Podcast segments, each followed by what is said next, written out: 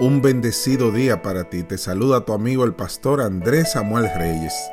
Cuenta la historia que se abrieron las puertas de la cárcel de Cartagena, Colombia, para darle entrada a Anita Ríos.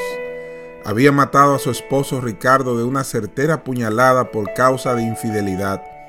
Eso fue en el año 1948. Las puertas de esa misma cárcel se abrieron otra vez en el año 1989 para dejar salir a Anita Ríos. Habían pasado ya 41 años de esa trágica situación. Salió caminando con la ayuda de su nieta y dos bastones, ya que ahora tenía 102 años de edad. Durante 26 años fue a la biblioteca de la cárcel. Siempre observó buena conducta.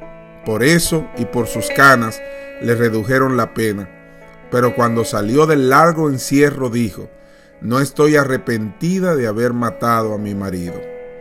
Quiere decir que esta anciana centenaria necesitaba salir de otras prisiones más, no solo de las paredes y rejas de la cárcel de Cartagena, necesitaba salir de la cárcel del rencor. Todavía 41 años después no perdonaba a su esposo necesitaba salir de la cárcel de los recuerdos amargos. Durante cuatro décadas rumió en la cárcel su amargura y despecho. Unió a la cárcel de hierro y cemento la prisión del rencor que acumuló en el alma. En fin, ella necesitaba a los 102 años y antes de que se acabara la vida salir de la cárcel del pecado. No hace falta estar en rejas para estar preso. Los vicios dominantes, los sentimientos negativos del alma son una cárcel. El juego, el alcohol, las drogas, la promiscuidad sexual son cárceles verdaderas. Los temores, los rencores, la apatía, el odio son cárceles que también encierran, encierran el corazón y el alma en un círculo estrecho y miserable de tinieblas.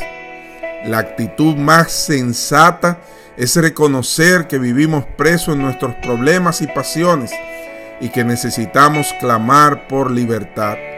Y cuando clamamos, Cristo, el gran libertador, está dispuesto a libertarnos. Pidamos a Dios con humildad que nos dé libertad de la cárcel más agobiante del mundo, la prisión del pecado, que nos ayude a salir de allí, que sea nuestro abogado, que sea nuestro ayudador, que sea Él a través de su poder y su gracia, que nos saque de la cárcel del pecado. Si Él nos libertare, seremos verdaderamente libres. Que Dios te bendiga y te guarde. Y hoy te digo, Jehová está contigo como un poderoso gigante. Jeremías 20:11. Y Él está dispuesto a libertarte.